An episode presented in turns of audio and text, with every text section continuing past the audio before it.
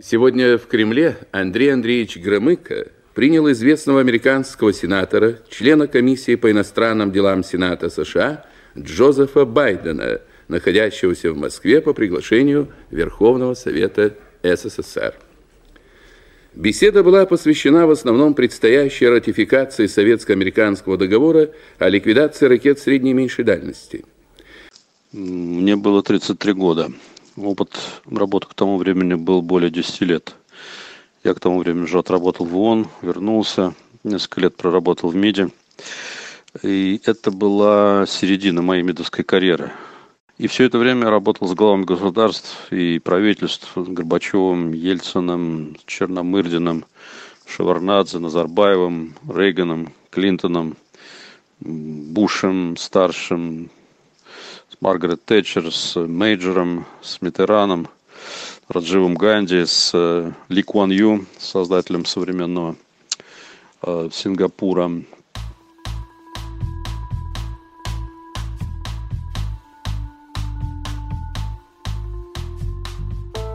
Всем привет! Это подкаст «Текст недели», в котором мы обсуждаем самые интересные, заметные и резонансные материалы «Медузы». Меня зовут Александр Садиков, и сегодня мы поговорим о третьем человеке с фотографией Джо Байдена и Андрея Громыка. Во время недавних выборов президента США, и особенно после новостей о победе Джозефа Байдена, в медиа стали появляться разные публикации о прошлом политика, и многие в связи с этим стали вспоминать визиты Байдена в СССР и обратили внимание на фотографию с одного из таких визитов. В 1988 году Байден в качестве сенатора сенатора, члена комиссии по иностранным делам, встречался в Москве с Громыко, который тогда был главой Президиума Верховного Совета СССР. На этом фото слева Байден, справа Громыко, запечатлено рукопожатие, а на заднем плане в центре еще один человек. Им оказался переводчик Виктор Прокофьев. Спецкор «Медуза» Александра Севцова поговорила с ним о той встрече, ну и вообще о том, как переводить речь политиков. И об этом сейчас мы с Сашей и поговорим.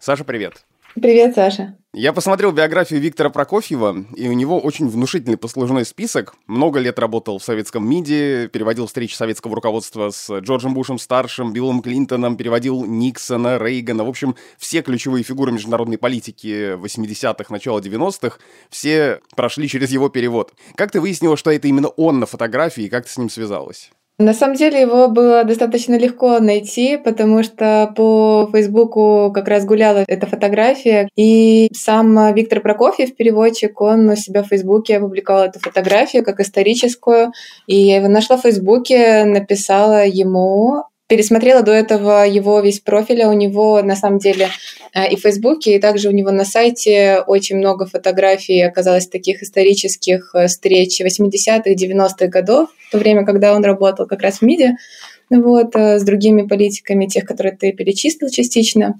И я написала ему, предложила поговорить, и он согласился. Встречаются как-то Байден и Громыко. Звучит как начало анекдота. Скажи, как э, он сам, Виктор Прокофьев, я имею в виду, вспоминает ту встречу? Насколько детально он ее помнит? Это были какие-то, не знаю, рядовые переговоры, обычная работа, ну вот рутинная. С этими поговорили, потом этих перевел. И только сейчас она попала под наше пристальное внимание просто потому, что Байдена выбрали президентом США. Или, может быть, каждая встреча в верхах была такая особенная ответственная. Что вообще вот говорит Прокофьев о встрече, которая на снимок попала? Да, на самом деле она попала в поле внимания всех нас только из-за того, что в первую очередь Байден стал президентом, и все роются по архивам, изучают, э, что же было раньше. А про саму встречу, ну, стоит просто изначально сказать, Прокофьев, как переводчик, он не оценивает встречи, он оценивает э, то, как люди разговаривают и как они э, себя преподносят, то есть какая у них манера речи. Какое впечатление произвел Байден ну, я скажу с позиции переводчика и лингвиста. У Байдена приятная манера говорить, хорошая подача. Он не труден в переводе. Для себя я отметил, что он пришел на переговоры с сыном. Кстати, это было очень необычно для тех лет и для той среды. А Громыко, э, Громыко неплохо говорил по-английски. Он был строгим критиком, всегда внимательно слушал переводчика – он вообще довольно часто выражал недовольство, переводчиков поправлял. Была у него такая особенность. На меня его гнев э, никогда не выливался, все было спокойно. Возможно, он просто помнил меня по тем временам, когда он был министром иностранных дел, а, а я его переводил. Поэтому и реагировал снисходительно, вероятно а он э, не вспоминает там какие-то, не знаю, политические подробности переговоров, потому что он э, не помнит или потому что у него есть э, какой-то там запрет на то, чтобы об этом рассказывать? Потому что встреча была о договоре о ракетах средней и малой дальности. Он не будет говорить э, и не говорит. О чем именно говорили на встрече политики? Две причины. Одна причина, потому что это все было давно и в целом он уже больше 40 лет переводит, и большую часть он не помнит, это раз. Но вторая важная причина, если бы мы с ним тогда, в 88 году, да, встретились после того, как была сделана эта фотография, и спросили, о чем говорили Байден и Громыко, он бы не сказал, потому что как раз-таки работая в МИДе, он подписывал договоры о конфиденциальности, и в целом он не может говорить. Да, и вот ты задала ему вопрос с формулировкой договора конфиденциальности, а он тебя поправил, что договор не заключается с государством, а есть подписка о неразглашении, и он ее как раз давал в МИДе. мне кажется, что эта любопытная деталь, ну, она совершенно незаметная, что, ну, мало ли поправляет человек журналиста, но мне кажется, что он, как человек очень тонко владеющий словом и уделяющий внимание важным формулировкам, он здесь специально подчеркнул этот момент, потому что он хочет, чтобы все было максимально точно. Сложилось ли у тебя такое впечатление? Максимально сложилось впечатление, когда я разговаривала с Виктором Прокофьевым, как абсолютно профессионалом своего дела.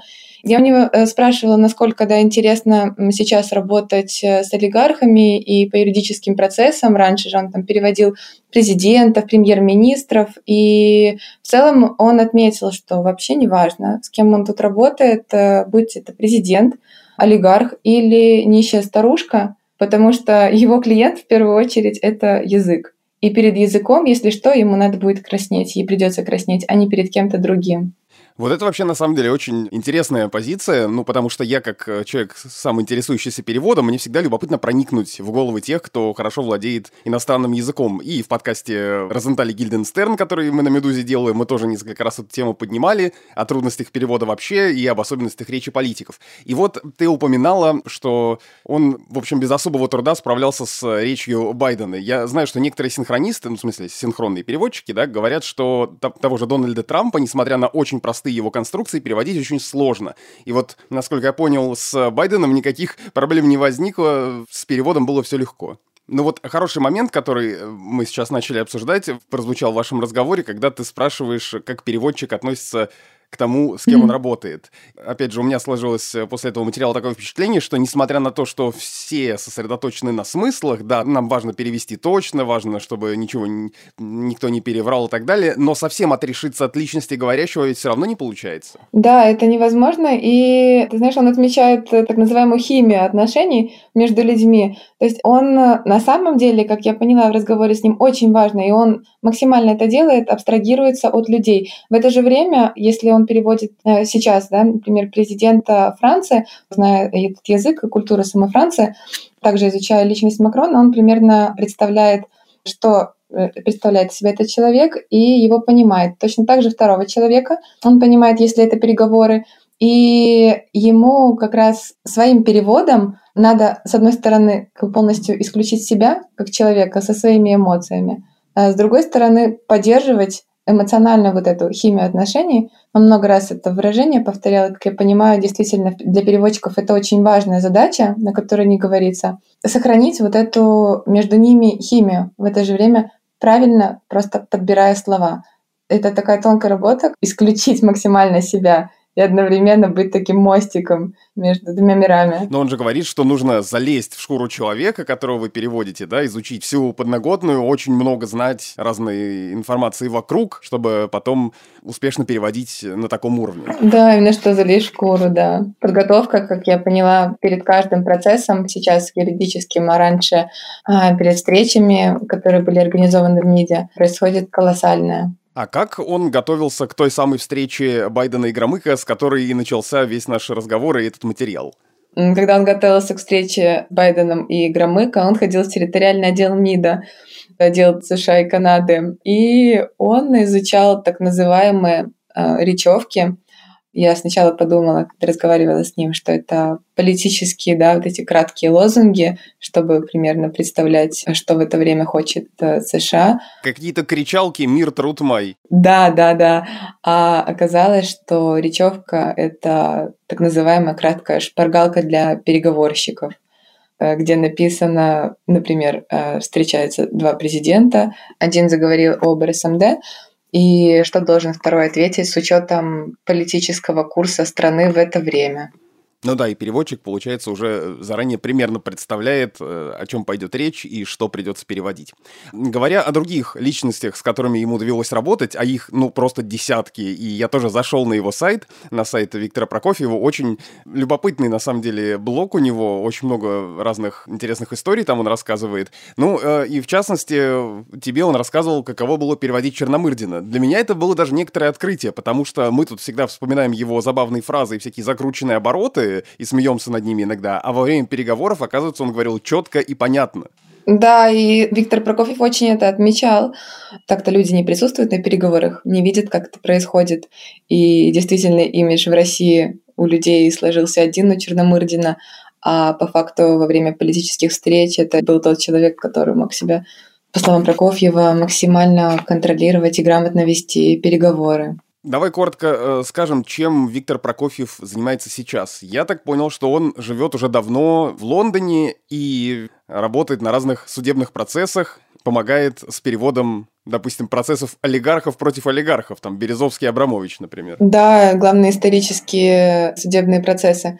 Березовский Абрамович судились, дело Дерипаски, Пугачева, и да, он отмечает ну, как бы сравнивая, да, как раз э, политические переводы на высшем уровне и юридические, олигархические, что и там, и там ты присутствуешь, когда, можно сказать, творится история. Ну, то есть считает ли он, что именно от него ну, может быть, конечно, не только, но вот именно от него зависит во многом исход какого-либо процесса. Там же он приводит в пример Березовского и Абрамовича и говорит, что Березовский пытался говорить по-английски, но лучше бы он этого не делал, потому что он не не очень хорошо владел языком и не мог точно сформулировать э, что-то на этом процессе, что скорее даже сыграло э, не в его пользу. Нет, не, он ни в коем случае не преувеличивает э, вообще роль переводчиков. Иногда мне казалось, что он даже ее недооценивает, но Виктор Прокофьев... Ну, мы же там говорили как раз, может ли из-за перевода, там, не знаю, какой-то конфликт между странами начаться, Третья мировая, там, и все такое.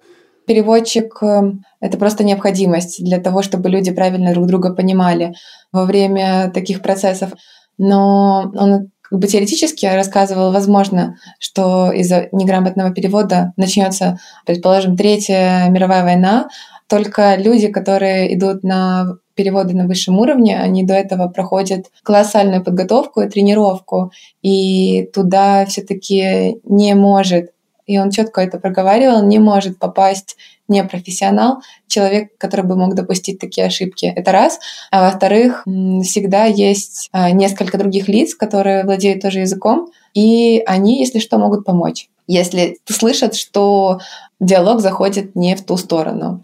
Это политические переводы. А про переводы судебные и юридические, он в целом отмечает, что лучше всего человеку, конечно, говорить на родном языке. Если он хочет говорить на иностранном языке, но он не знает его как э, свой родной, то для стопроцентной уверенности надо использовать переводчика-профессионала. Тогда успех дела у него больше вероятности. Ну да, потому что в судебных этих процессах на кону стоят миллионы, а может иногда и миллиарды долларов. Да, как э, в деле с Березовским Абрамовичем, пять с половиной миллиардов долларов. Что вообще в целом в разговоре с ним, в общении с ним тебя впечатлило или заинтересовало больше всего? Мне запомнился он как человек скромный к своей профессии, несмотря на то, с какими людьми он работает. И мне очень понравилось, что он старается не устанавливать близких отношений с лицами, которых переводит. Переводимые лица они еще называются, потому что это мешает работе. Потому что на самом деле если ты проникаешься излишней симпатией к человеку, то это может нарушить процесс. Ты как будто сам начинаешь быть заинтересован в этом. И вот эта объективность, непредвзятость, да, и независимость мне понравилось и напомнила, если честно, как работают журналисты, когда надо взять независимое интервью, комментарий и быть объективным. Мне, когда я читал интервью, это запомнился момент, когда он рассказывает э, про анекдот, анекдот, который тоже, мне казалось, существует, наверное, сто лет, и он вообще очень древний, а выяснилось, что он в том числе был тем человеком, который помог этому анекдоту выйти в массы. Да, этот анекдот для Виктора Прокофьева, пожалуй, тоже один из самых памятных моментов. Если не все встречи, он помнит не про все встречи, он может говорить, то анекдот про то, как человек искал спасения, который рассказывал Рейган. Он его помнит до сих пор и рассказывал живо и как будто это произошло вчера. Анекдот, который рассказывал э, Рейган Михаилу Сергеевичу Горбачеву, следующий. Э, на юге США сильнейшее наводнение, резко быстро поднимается вода, человек залезает на крышу своего дома, стоит, молится. Проплывает лодка, с лодки ему кричат, залезай в лодку, потому что вода очень быстро поднимается, ты через полчаса тонешь. Он говорит, нет, нет, я очень верующий человек, я уповаю на Бога, знаю, что Он меня спасет в последний момент. Ну, хорошо. Еще через 20 минут вода уже по грудь. Проплывает вторая лодка, говорит, тебе осталось жить 10 минут. Вода очень быстро поднимается, залезай, пока есть время. Он говорит, нет, нет, я очень религиозный, верующий человек, я абсолютно уверен в том, что Господь услышит мою молитву. Ну, хорошо. Еще через восемь с половиной минут пролетает вертолет, бросает ему фал. Эм, из вертолета ему кричат, залезай, через минуту ты утонешь, вода уже у подбородка стоит. Он говорит, нет, нет, я знаю, что Господь меня не оставит, услышит мою молитву. Ну, естественно, через полторы минуты он умирает, оказывается на небесах и возносит молитву Господу. Господи, как же так? Я же родился в такой религиозной семье, всю жизнь ходил в храм. Я на тебя уповал, я молился тебе, я старался не грешить. Как же так, как ты меня оставил в самую трудную минуту моей жизни? И в этот момент разверзаются небеса, и громким голосом ему говорят, я же послал тебе две лодки и вертолет – это было на встрече Горбачева и Рейгана в 1985 году, и они тогда говорили про окончание холодной войны. То есть это в целом исторический был момент. И говорили про ответственность э, президентов, высших политиков. И когда Рейган рассказывал эту шутку Горбачева, после чего добавил на этом примере, что мы как раз э, должны ощущать эти сигналы, которые другие люди могут и не ощущать, как лодка. Надо с ней что-то делать, понимать, для чего она. Это был подкаст «Текст недели», в котором мы обсуждаем самые интересные, заметные, резонансные материалы «Медузы». Меня зовут Александр Садиков. Подписывайтесь на нас, мы есть на всех основных платформах. Пишите нам письма на почту подкаст собакамедуза.io. И пока вы ждете наш следующий эпизод, послушайте другие подкасты «Медузы». Например, наш новый музыкальный подкаст «Творческие планы», в котором Александр Филимонов берет интервью у ваших и наших любимых музыкантов, например, у Ильи Лагутенко, у Монеточки и у Дмитрия Мазжухина из группы «Дайте танк». Обязательно послушайте и этот подкаст тоже.